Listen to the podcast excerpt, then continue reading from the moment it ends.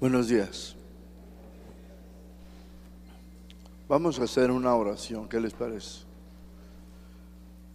Les pido disculpas, traigo mi voz un poco mal, la garganta, pero aquí estamos, firmes, al pie del cañón. Vamos a orar, bendito Dios. Te damos gracias esta mañana por tu misericordia, por tu gracia. Bendito Padre, alabado sea tu nombre. Concédenos la gracia de estar bajo tus sagradas escrituras, que son poderosas no solamente para nuestra salvación, sino también para nuestro crecimiento. Que tu palabra en esta mañana encuentre cabida en cada corazón para que puedan producir así a 100, 60, 30 conforme a tu voluntad en cada tierra, Señor. En el nombre de Jesús, capacítame, habilítame para honrarte a ti, Señor. Amén. La otra semana, mis hermanos, nos quedamos en el progreso del Evangelio. Ya terminamos con ese tema, el progreso. Y por esa razón estamos aquí continuamente, casa de oración, enseñándolos a ustedes ahora. Yo recuerdo cuando yo me sentaba ahí donde están ustedes, yo estuve ahí por cinco años. La escuela dura tres años, me parece, tres años o dos años y dos, tres meses dura todo el, ¿cómo se diría? El ciclo, el ciclo dura como dos años para que ustedes puedan graduarse. Dos años y tres meses. Yo me quedé cinco. Por la razón que no había tomado otras clases. Y dije, no, pues aquellas tampoco las tomé. Y aquella tampoco. Y me quedé y, le seguí, y yo le seguí. Pero ¿para qué redundó eso? Para el progreso del Evangelio y es los dos temas que cubrimos anteriormente. Entonces, pues miren, por la gracia de Dios, yo no vine a pastorear, la verdad yo vine a vacacionar, según yo, y Dios tenía otro plan. Terminé por pastoreando y no una, sino estamos pastoreando dos iglesias y luego dando clases. Pero todo esto redundó, dijo Pablo, ¿no? Dijo, ha redundado para el progreso del Evangelio.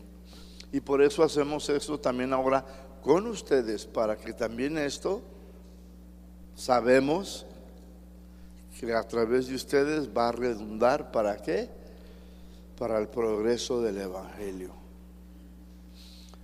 Me detuvo las situaciones por las cuales pasé, no, seguir adelante. ¿A ti te van a parar las circunstancias, las situaciones? ¿Te van a parar? Pero algunos sí, ¿verdad? Algunos sí, las circunstancias los paran, los detienen, en vez de seguir adelante. Así debe de ser. Si en el mundo te trataban mal, te humillaban y te rechazaban y y seguías adelante con tu orgullo, pues aquí también, pero un orgullo limpio, ¿no? De que eres de Cristo. Un orgullo limpio, sincero, de que estoy orgulloso de ser cristiano, cristiana. ¿Y quién podrá detenerte? Nadie. Si Dios por ti, ¿quién contra ti? Entonces no dejes que nada te, te detenga. Sigue tú compartiendo la palabra de Dios. Tema número 5. Vámonos al tema número 5. Vivir de acuerdo con el Evangelio. Filipenses 1, 27 al 30 para terminar este primer capítulo. Vivir de acuerdo con el Evangelio.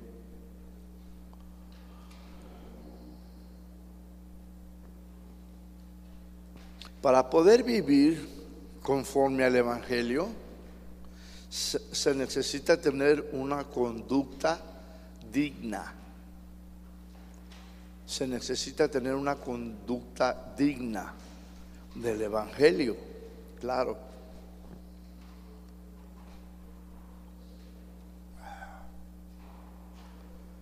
Pablo aquí se dirige hacia los filipenses como debe de ser el comportamiento y la conducta de un verdadero cristiano como ciudadanos y los anima a vivir de acuerdo con el Evangelio. Versículo 27. Vamos a leer 27, 28 y 30. Estos tres versículos son nuestros restantes. Vamos a leer 27. Solamente que se comporten como es digno del Evangelio de Cristo, para que sea o que vaya a verlos o que esté ausente, oiga de ustedes que están firmes en un mismo espíritu, combatiendo unánimes por la fe del Evangelio. Yo te voy a leer esta misma escritura, este mismo versículo, en, en la Reina Valera Antigua. ¿sí? Dice así, procuren que su conducta sea como ciudadanos y digna del Evangelio. Esta es otra versión, póngale ahí versión RDA, si usted gusta, y después la busca por ahí. Procuren que su conducta sea como ciudadanos y digna del Evangelio. Los filipenses eran muy conscientes de su ciudadanía y de los privilegios especiales que se les había otorgado como una colonia romana, a pesar de que eran griegos no eran romanos, eran griegos.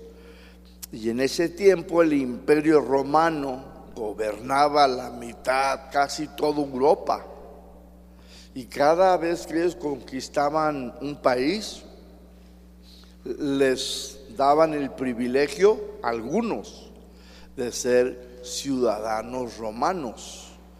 Pablo era un ciudadano romano él había nacido en Antoquía, pero Antoquía, salud, Antoquía, antes no pertenecía a Roma. Roma está en el otro lado, está al norte. Antoquía está al sur, muy lejos, tenían que cruzar mares. Pero llegó a ser todo Asia Menor, donde es Turquía y todo eso, perteneció a Roma, por lo tanto él era un ciudadano romano. Entonces Roma les concedía a muchos países la ciudadanía romana y los filipenses sabían muy bien de estos privilegios que se les había concedido a pesar de que no eran romanos. Pablo aquí les está haciendo entonces ver las exigencias éticas y moral de ser ciudadanos romanos para poder hacer a los filipenses entender también las exigencias de vivir una vida de calidad digna del Evangelio. ¿Sí me doy a entender? ¿Eh? Mire, Filipenses 3:20 si usted tiene su Biblia ahí, Filipenses 3:20, Pablo les dijo a los filipenses, mas nuestra ciudadanía, bla, bla, bla, bla, bla, bla, bla. Our citizenship, ah, ya ve cómo se siente. Mas nuestra ciudadanía, lo tengo que leer y, y bien despacio, está, dice, en los cielos.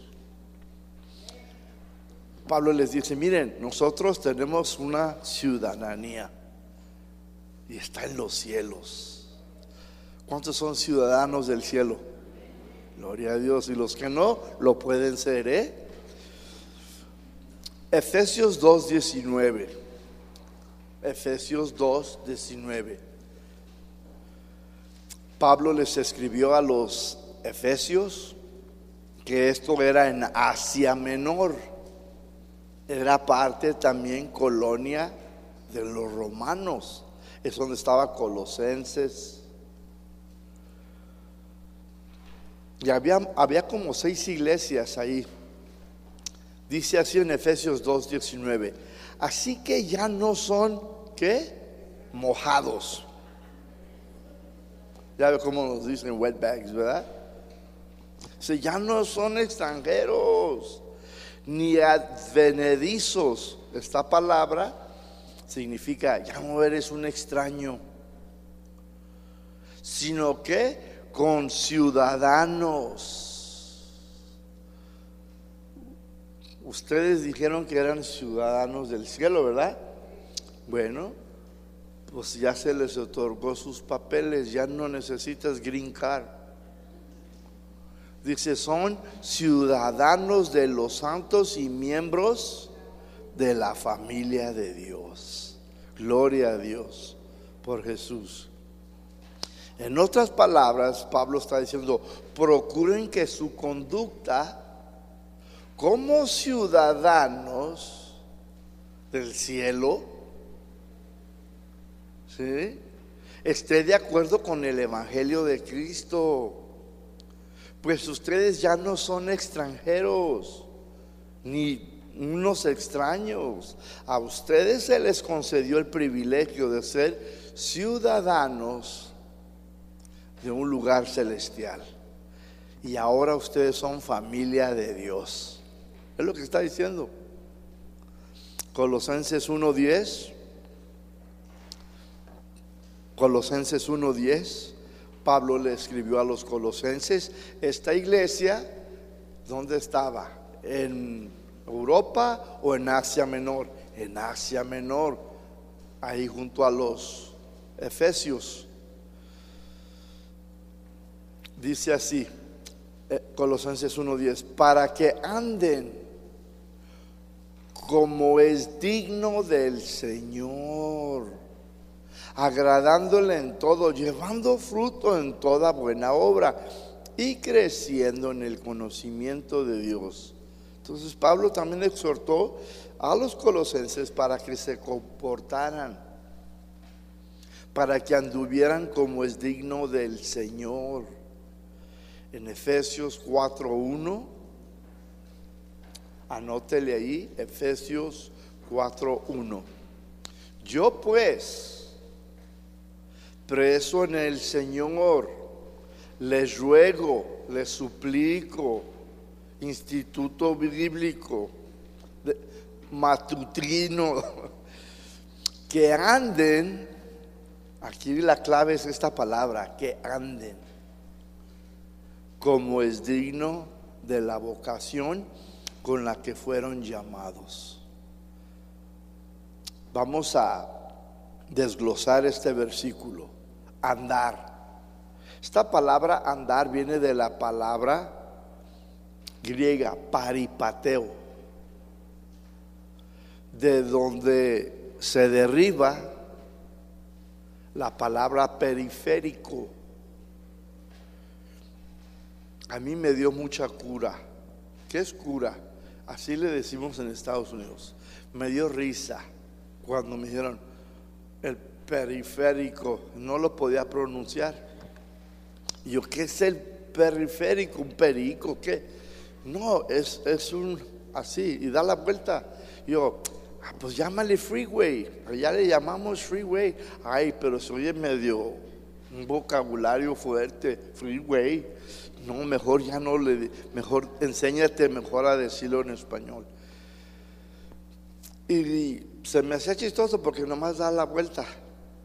Y allá los freeways se meten por toda la ciudad, van por el medio, por las orillas. ¿Sí o no, hermana? Allá te atraviesan toda la ciudad. Entonces de ahí se derriba esta palabra ¿sí? Paripateo, del periférico, que aquí el periférico hace que alrededor, ¿verdad que sí? Ténganlo en mente. Entonces, ¿de qué está hablando aquí? Andar como es digno. Está diciendo, anden alrededor de las cosas de Dios. Congreso de mujeres, ¿dónde debes de estar? Obvio. Congreso de matrimonio, ¿estás casada? ¿Dónde deberías de estar? Pero mi marido es inconverso, bueno, te la pasamos. Que congreso de esto o el servicio el domingo, ¿dónde debe estar el cristiano? Y luego dice digno. La palabra digno viene de una palabra griega, axios. Axios, que significa apropiadamente, merecedores. No que te lo mereces, ¿eh? Ahorita lo vamos a desglosar. Lo dice yo, pues por eso les ruego que anden, paripateo, periférico, como es digno, axios, merecedores apropiadamente de la vocación. Esta palabra vocación viene una palabra griega, klesis, con cada kilo, klesis. Significa llamamiento, llamado. ¿Qué está diciendo Pablo aquí en este versículo, Efesios 4.1? Pablo está diciendo, vivan de acuerdo con el Evangelio, compórtense como ciudadanos del cielo, anden alrededor de las cosas del Señor apropiadamente, como merecedores de su llamado. ¿Sí lo captó? Es lo que está diciendo. Se lo repetition. Eso es en inglés. Ya aprendí una palabra. Vivan de acuerdo con el Evangelio y compórtese como ciudadano del cielo. Ande alrededor de las cosas del Señor apropiadamente, como merecedores de su llamado. Las escrituras son nuestro parámetro y debemos de vivir de acuerdo con la palabra de Dios. La palabra de Dios y el Evangelio son nuestras normas para nuestro diario vivir. Un cristiano debe de ver cómo está viviendo, cómo se está comportando, cómo se está conduciendo y debe de serlo a la luz de las escrituras. ¿Quieres ver cómo te comportaste al final de la noche, del día? En la noche agarra la Biblia y ponte así y di, ¿cómo anduve yo en esta conducta? En este comportamiento. ¿Qué dice la Biblia y qué hice yo? Y no hay otra mejor manera sino medirte o pasarte por un filtro de la luz del Evangelio para saber en dónde me hace falta, en dónde necesito mejorar. ¿Cuántos dicen amén? Entonces, ¿quieres saber si estás viviendo de acuerdo con el Evangelio? Pues solo ve tu vida a la luz de las Escrituras. Filipenses 1:27, la segunda parte. Filipenses 1:27, la segunda parte dice, para que sea o que vaya a verlos o que esté ausente, oiga que ustedes están firmes en un mismo espíritu. Esté presente o ausente, dice, yo solo quiero que ustedes estén todos juntos, firmes, unánimes, que estén unidos en un mismo espíritu, que no haya división, que todos estén conduciéndose de acuerdo con el Evangelio y que vivan de acuerdo con la palabra de Dios. Esté presente o ausente, aquí mis hermanos, Pablo les pedía, sin importar su presencia, que se conducieran de la misma manera. Si estoy yo allí, compórtense como ciudadanos del cielo. Y si no estoy presente, sigan haciendo lo mismo. Sigan viviendo. Si estoy o no estoy, eso no es lo importante. Lo importante es que tú te comportes. ¿Cómo te comportas cuando no hay nadie en la casa? ¿Cómo te comportas cuando estás en el trabajo? ¿Eh? Algunos solo se comportan bien, mis hermanos, cuando está el pastor en la iglesia. Hasta se peinan como Benito Juárez. ¿Verdad? Sí, pastor. Pues sí, buenos días. Pero nomás está, no está el pastor o no está el maestro en la clase. ¿Y qué pasa? Los hermanos empiezan a hacer avion, avioncitos, ¿verdad? I love you. Se lo avienta la hermana, ¿verdad? Y luego le pone un corazón roto. Ahí te va, hermana. Y ella lo agarra, ¿verdad? Y ella, cuando no está el pastor. Y luego ahí hay otro que otro atrevidillo, ¿verdad? Cuando no está el pastor. ¿Sí o no? Pero cuando está el pastor, amén. Gloria a Dios. ¿Verdad? Victoria, aleluya. Pero nomás no está. Y luego ella, y luego ella. Me miró, Concha, me miró. ¿Quién? El Lupe. Se Lupe ni, ni ora, ni, ni diezma, ni Biblia trae. Así son algunos mis hermanos. El pastor, el maestro no están en la clase y unos ya se andan echando el ojito. Y otros hasta le echan el ojito al Jimmy. Ay, el Jimmy. ¿Cómo se conocen al Jimmy? Dice el pastor Chuy que lo vamos a casar algún día de estos. Segunda carta de Juan, capítulo 1. La segunda carta de Juan.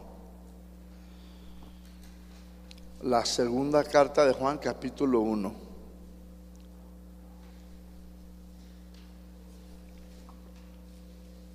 Dice Pablo, si estoy presente o no estoy, dice, ustedes sigan firmes, síganse comportando igual. Segunda carta de Juan 1.4. Yo solo voy a leer de una versión que se llama Biblia Lenguaje Sencillo. Usted léalo en su reina romana católica, qué sé yo, que trajo hoy. Pero usted debe tener una reina valera, me imagino yo, ¿verdad? Dice así, mucho me he alegrado, o sea que se puso bien happy, bien happy, bien contento. Dice, cuando hallé, cuando encontré, cuando vi alguno de tus hijos, y luego dice, andando de acuerdo con la verdad del Evangelio. ¿Se fija? Juan el apóstol fue a visitar esta iglesia y le dio mucha alegría, se puso bien contento de haber visto a algunos de los hermanitos que sí estaban viviendo, que sí se estaban comportando de acuerdo con las verdades del Evangelio. Dice, órale, qué padre, mira, se los encontró allí en San Juan de Dios. Y dice, mira, aquellos son de la iglesia que se congregan en la casa de la hermana. Porque así comienza la carta, a la hermana. Otro día debatimos eso. Pero los, los miró y dice, yo los conozco, no se acuerdan de mí, ah, es por la barba. Pero mira, se están comportando conforme al Evangelio. Y le dio gusto. ¿Se imaginan? Todos de aquí son de casa de oración, de Colón. ¿Se imaginan que el pastor Chuy un día esté comprando verduras? Y luego algunos de ustedes estén allá con la señora. ¿Qué, qué? Pues, ¿qué, qué miras? No, vieja, yo no estaba mirando a nadie. ¿Cómo que no te vi? Y, y los agarren del chongo.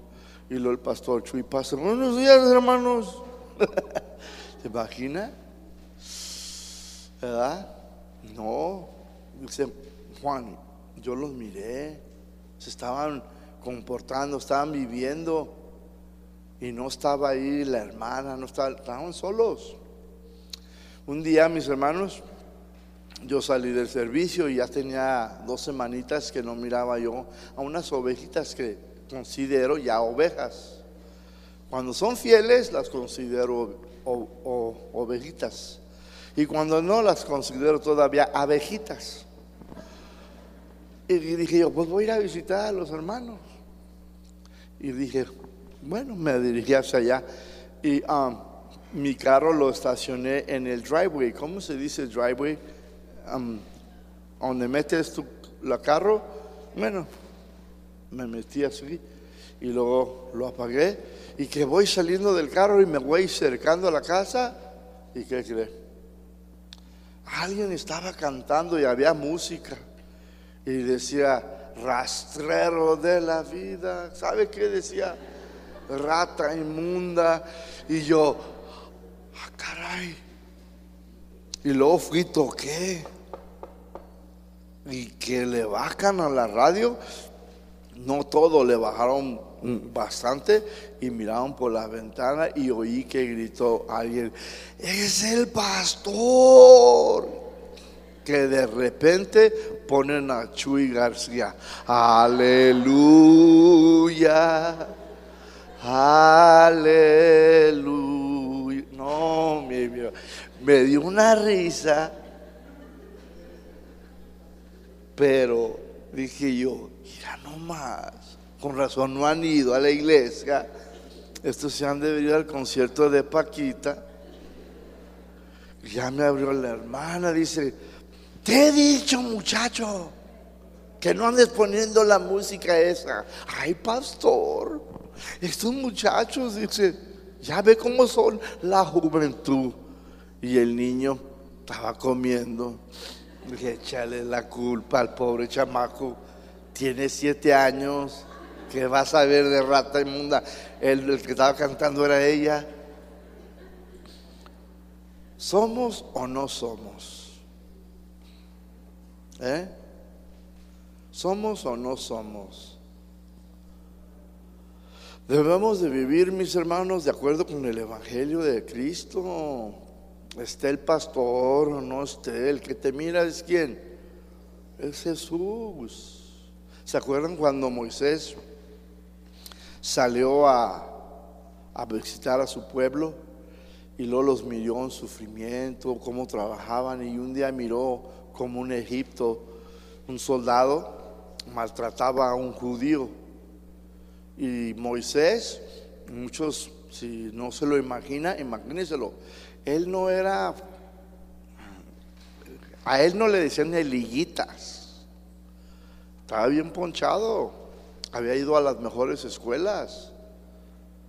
Moisés levantaba pesas, estaba bien fornido, era cinto negro, sabía usar el arma, era el hijo de la hija de Faraón, por favor.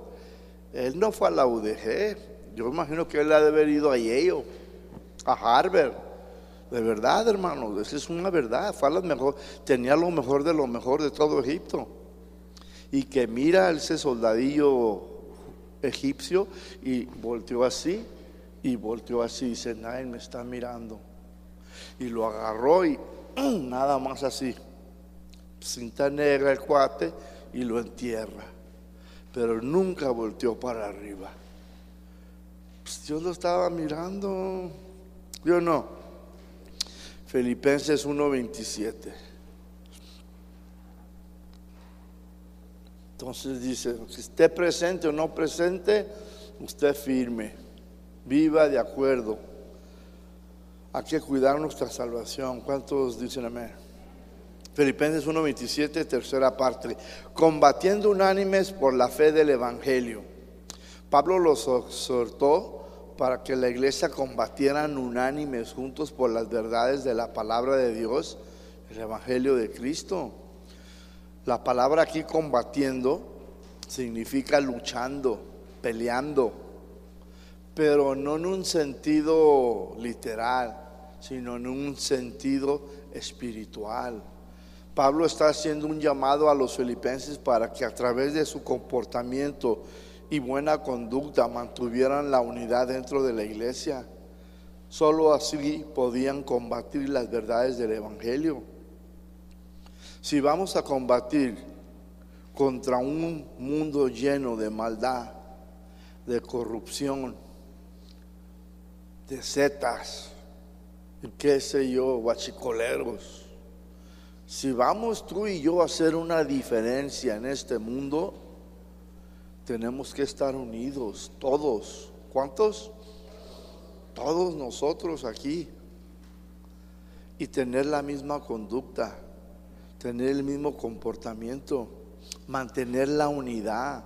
Si vamos a hacer una diferencia en Guadalajara, esta es la única manera, no hay otra.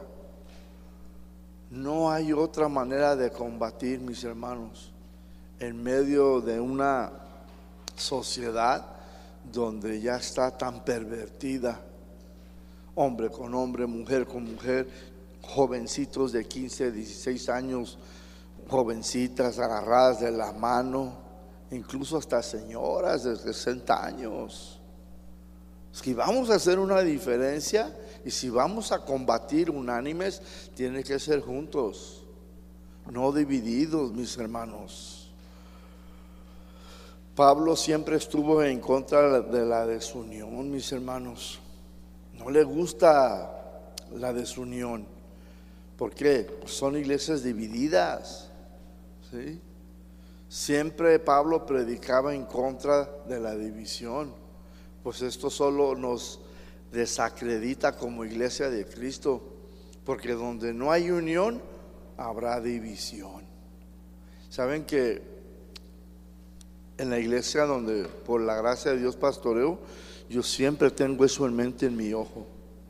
En cuanto escucho que la hermana o el hermano, ay, ya miraste a la familia Gutiérrez, ay, se la dan de muy, muy es que tienen.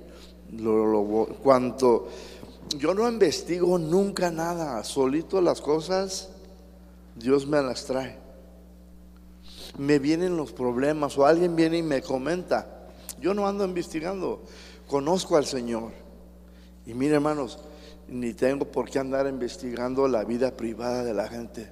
Dios en su tiempo me lo hace ver a través de alguien o de los de afuera, de alguna manera me lo hace ver. Entonces yo voy y, pronto, como el fútbol americano, a tumbar al hombre del balón, pum, contra esa familia.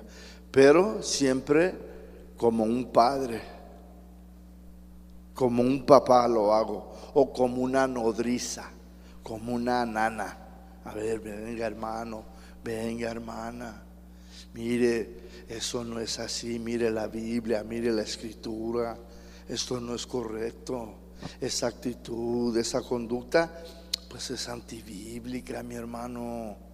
¿Qué es eso de que, ay, que los Gutiérrez? No, usted es perfecto, ay, pastor, pues no. Usted es buen padre, no, pues estoy aprendiendo. Pues acaba de regresar, ya, le saco dos, tres verdades, pero lo hago con amor, edificando. ¿Sí? Es la mejor manera, con mucho amor, con mucha delicadez, pero haciéndoles ver la condición en la que también ellos se encuentran.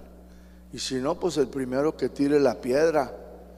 La iglesia, mis hermanos, es un hospital donde todos estamos siendo, dije todos. Ay, yo pensé que yo no, pastor. También tú. No, no. Todos estamos siendo restaurados a nuestro original espiritual con Dios. Se necesitan los frutos. Ay, pero es que tiene esto, tiene... Mira, puedes tener todo el dinero del mundo, pero si no tienes los frutos del Espíritu Santo, a mí me puedes decir misa. Si no veo los frutos, ay, ¿crees que yo tengo 40 años en la iglesia, pastor, y anduve con Caleb y Josué, y, ay, yo y Moisés así, y si no miro los frutos, mira, olvídalo. Sí, anduviste 40 años, pero dándole vueltas al desierto. Jesús dijo, todo reino dividido contra sí mismo es asolado y una casa dividida contra sí misma se cae. Lucas 11, 17. Nomás anótelo. Todo reino dividido contra sí mismo es asolado. Y una casa dividida contra sí misma va a caer. ¿Sí o no? Pablo siempre estuvo en contra de la división en la iglesia. Y a la iglesia que le escribió muchísimo en contra de esto fue la primera carta de los Corintios. Hermanos, hermanos, es que esa iglesia era bien, nombre, bien especial, los Corintios. Pero Pablo tenía el corazón de Cristo. Yo necesito el corazón de Cristo. Y necesitamos estar en contra de la división en la iglesia, pero también en la casa. Ustedes también son pastores en su casa, a los hijos. Ay, pero es que el hijo es mi favorito. Ay, no, pues la mía es la niña. No, ¿qué es eso? Después se van a andar agarrando los chongos allá. Todos igual, ¿sí o no? Otros en vez de estar unánimes en un espíritu combatiendo, luchando por vivir las verdades de Dios en este mundo, ahí andan agarrándose del chongo. Otros causando división en la iglesia, unos criticando a otros, o sea, unas conductas todas antibíblicas. La iglesia debe de mantener la unidad dentro de la iglesia y luchar a combatir por las verdades del Evangelio. Y la gente debe de ver, mis hermanos, dentro y fuera de la iglesia, nuestro buen comportamiento y nuestra buena conducta, para que así ellos digan, yo quiero ir a tu iglesia. Hay algo. Una señora me dijo, pastor, su iglesia no es grande, pero ¿sabe qué? Me agrada Dice que aquí no hay chismes. Le dije, no, y, el primero que levantó uno, le tiré uno y cayó atrás, que no se crea. ¡Ay! No, no se crea. Le dije, no, pero es que siempre predicamos en contra de eso. Siempre le tiro a la carne, al pecado.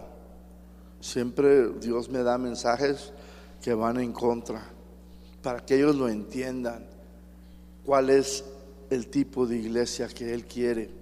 Y es ese, fuera los chismes, fuera las calumnias, fuera todo eso. Eso no es la mente de Cristo. Y eso no debe de existir aquí adentro tampoco. Ay, ella se cree bien bonita, déjala que se crea. Ay, él se cree bien, muy, muy, déjalo. Preocúpate por ti, por tu propia salvación. Tú conságrate, tú obedece. Tú estás haciendo la diferencia, tú estás viviendo de acuerdo al Evangelio, es todo lo que Dios te pide, ¿sí o no? Filipenses 1:28. Dice, y en nada intimidados por los que se oponen. Para ellos ciertamente es indicio de perdición, para ustedes de salvación. Y esto es de Dios, dice Pablo. En otras palabras dice, no se dejen intimidar en nada por los que se oponen a estar a esta buena conducta. No se dejen intimidar, dice, en nada. Para aquellos que se oponen a su buena conducta, para aquellos que andan causando divisiones. Esta es una señal clara de que ellos van a su propia destrucción. Y al mismo tiempo es una señal clara de la salvación de ustedes. Lo que está diciendo. Y esto, o sea, la salvación, dice, es de Dios, viene de Dios. ¿Qué hiciste tú para merecerlo? Nada. ¿O hiciste algo? No hiciste nada. Simplemente en haber creído en lo que Jesús hizo en la cruz, porque imperfecto seguimos siendo hasta que Cristo venga y nos lleve a la redención total. ¿Sí? La salvación son tres etapas. Cuando te arrepientes y te conviertes, número uno. Y luego está la segunda, es el proceso de la santificación. Y luego está la redención total. O sea, ya cuando venga Cristo, allá en el cielo ya vas a ser perfecto. Cuerpo glorificado, pero es allá. Pero ahorita todos estamos en cuál? En el proceso. Porque ya te arrepentiste, ¿sí o no? Me imagino. Y si no, lo puedes hacer antes de irte. Conversión, salvación, es la misma. Proceso, santificación, estás en la salvación y la redención total. Todos estamos en el proceso. ¿Sí? Entonces Pablo dice, no se dejen intimidar por aquellos que miran su buena conducta. Te dejes, dice, intimidar por aquellos que causan divisiones, porque esta es una señal para la perdición de ellos, pero también es una señal de tu salvación. Dice, y esto viene del Señor, no hiciste nada para ello. La buena conducta, la unión dentro de la iglesia tiene un precio. ¿Cuántos dicen amén? Hay un precio, pero también tiene una recompensa que es nuestra salvación. No que se gana con buenas obras, no, sino que las buenas obras son un producto de nuestra salvación. ¿Quién viene primero, la salvación o las buenas obras? Exacto. Y luego ya, ya eres salvo, convertida, entonces ya vienen las buenas obras, por gratitud, por amor, ya viene el cambio. ¿sí? Filipenses 1:29. Porque a ustedes les es concedido a causa de Cristo no solo que crean en Él, y esta no les gusta a muchos, sino también que padezcan por Él. Ay, pásele a la siguiente, por favor. Muchos no quieren predicar esta parte, le dan la vuelta. El creer en Cristo y el tener un buen comportamiento, una conducta digna como ciudadanos del cielo, también nos traerá conflictos como cristianos. Un verdadero cristiano que ama al Señor va a padecer por el Señor. ¿Sí o no? Simplemente el que ya no tomes, el que ya no participes del chisme, el que ya no participes de, pues, del jaripello y que la chareada y todo, y, y las cubas y la taquila, el que ya no convivas con ellos, Ahí si te crees bien santurrona. Ya pareces cucaracha del templo. Yo no. Así escuché una señora, le dijo a una hermana, sí, pues ya pareces cucaracha del templo, todo el día en el templo. Le dije, pues gloria a Dios, hermana. Dile gracias a Dios. Ay, pero me duele. ¿Dónde le dolió? Le digo, a ver, ¿dónde está changrando? No, pues no, entonces. Pero sí, sí le dolió, ¿no? Era su familia. Creo que era su tía. Si a Cristo lo rechazaron, tenlo por seguro que a ti también te van a rechazar. Si a Jesucristo lo odiaron, tenlo por seguro que a ti también. Primera de Pedro 2.21, anótele ahí. Primera de Pedro 2.21. Pues para esto, dice, fuiste llamado. Ándele.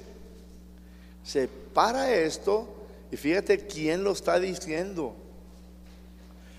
Pedro, Peter. Aprendiste otra palabra en inglés. ¿Ves? Hasta inglés aprendes aquí gratis. Peter. Pues para esto, dice, fueron llamados. ¿Para qué, Pedro? Please, Peter, dime. Dice, porque también Cristo padeció por nosotros, dejándonos, ¿qué? Póngale ahí, buen ejemplo, para que sigamos sus pisadas.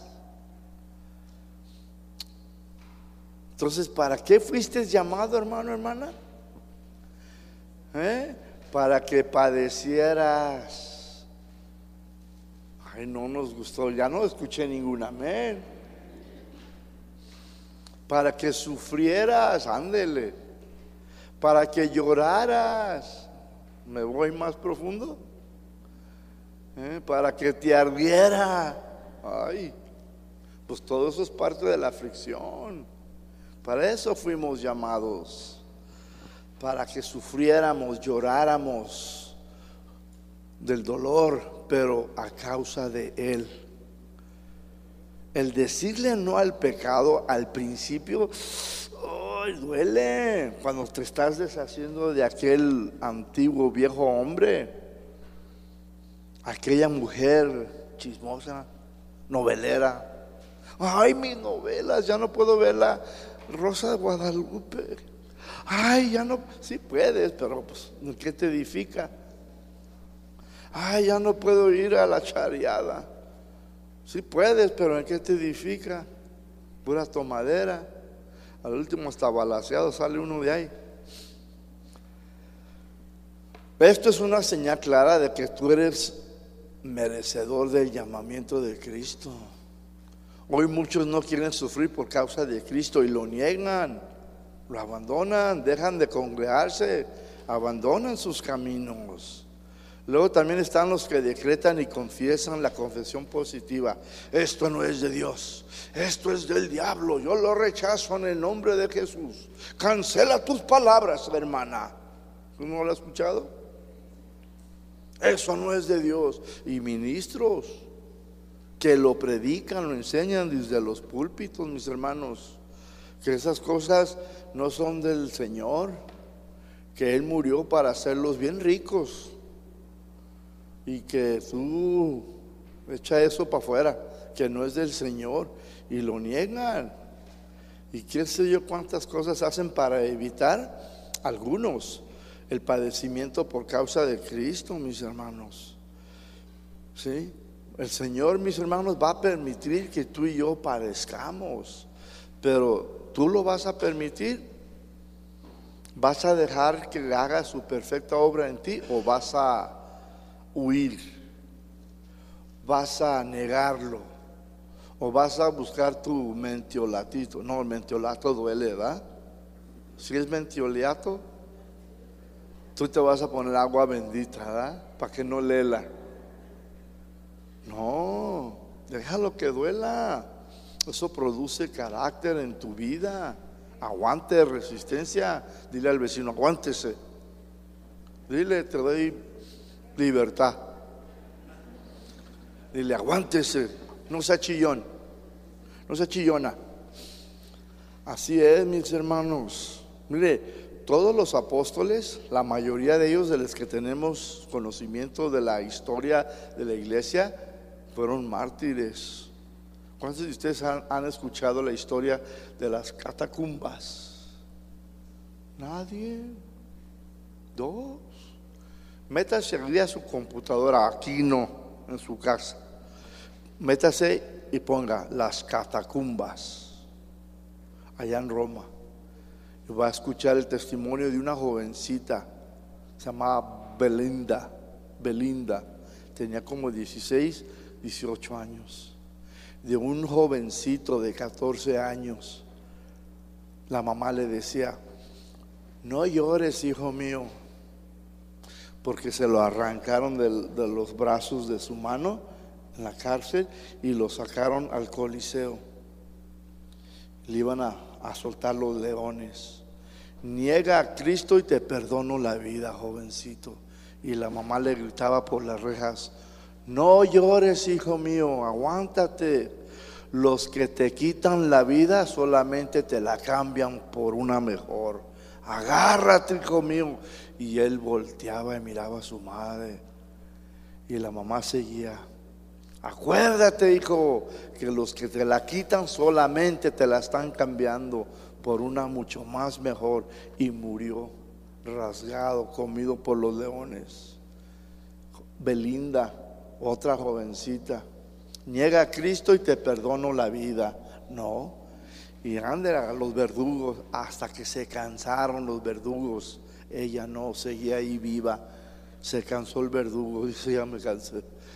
No puedo, y esta chava aquí todavía. La agarraron, la metieron otra vez al calabozo y otra vez niega a Cristo y te perdonamos la vida. Y más, te mandamos al hospital de la clínica 14. No. Y la volvieron a sacar. y fue asesinada por un toro con unos cuernos. Fíjate, hermano, prefirieron padecer. No, y hay muchas historias. Había otro hombre, ya, ya mayor de edad, le dijeron, póngale fuego, órale. Niega a Cristo y no te quemamos vivo. Y dice, no, dice, ¿cómo voy a negar al que todos estos años, dice, me ha cuidado, me ha dado salvación? ¿Cómo voy a yo a negar a Cristo? Dijo, es más, les pido un favor que no me quemen con la ropa. Déjenme la quito. No soy digno. Se quitó la ropa, lo amarraron, le prendieron fuego a la hoguera y empezó a cantar. Una dulce alabanza. Y los hombres soldados romanos lo miraban y decían, ¿por qué no grita? ¿Por qué no rechinan sus dientes? No, no, nada. ¿Por qué? Porque Cristo se mete ahí contigo, mi hermano. Hoy en día no pasa el camión y, ay, no voy a la iglesia. No te da la señora el lonche de huevo y, ay, yo no voy entonces. ¿Cuántos quieren un testimonio así? Ah, ¿verdad? Versículo 30 y último para terminar. Teniendo el mismo conflicto que han visto en mí y ahora oyen que hay en mí. Pablo, mis hermanos, dice, miren, yo padecí, yo sufrí. Miren el conflicto que yo tengo. Véanlo, escuchen, oigan. Pablo estaba en prisión, estaba encadenado, no por asaltante, no por, ¿cómo le llaman? ¿Robaconejos o cómo? Conejero saliendo del banco, no, por causa de Cristo, por predicar el Evangelio y no se dejaba intimidar por nada ni nadie, seguía viviendo de acuerdo con el Evangelio de Cristo como un ciudadano del cielo aquí en la tierra. Pablo vivía, vivía se conducía, se comportaba, tenía una, un comportamiento invidiable. El vivir para Cristo era un estilo, estilo de vida para Pablo y lo debe de ser para ti y para mí. Y estaba lleno de gozo. ¿Cómo se le llama la carta de los filipenses? La carta del gozo. Que Dios los bendiga, mis hermanos.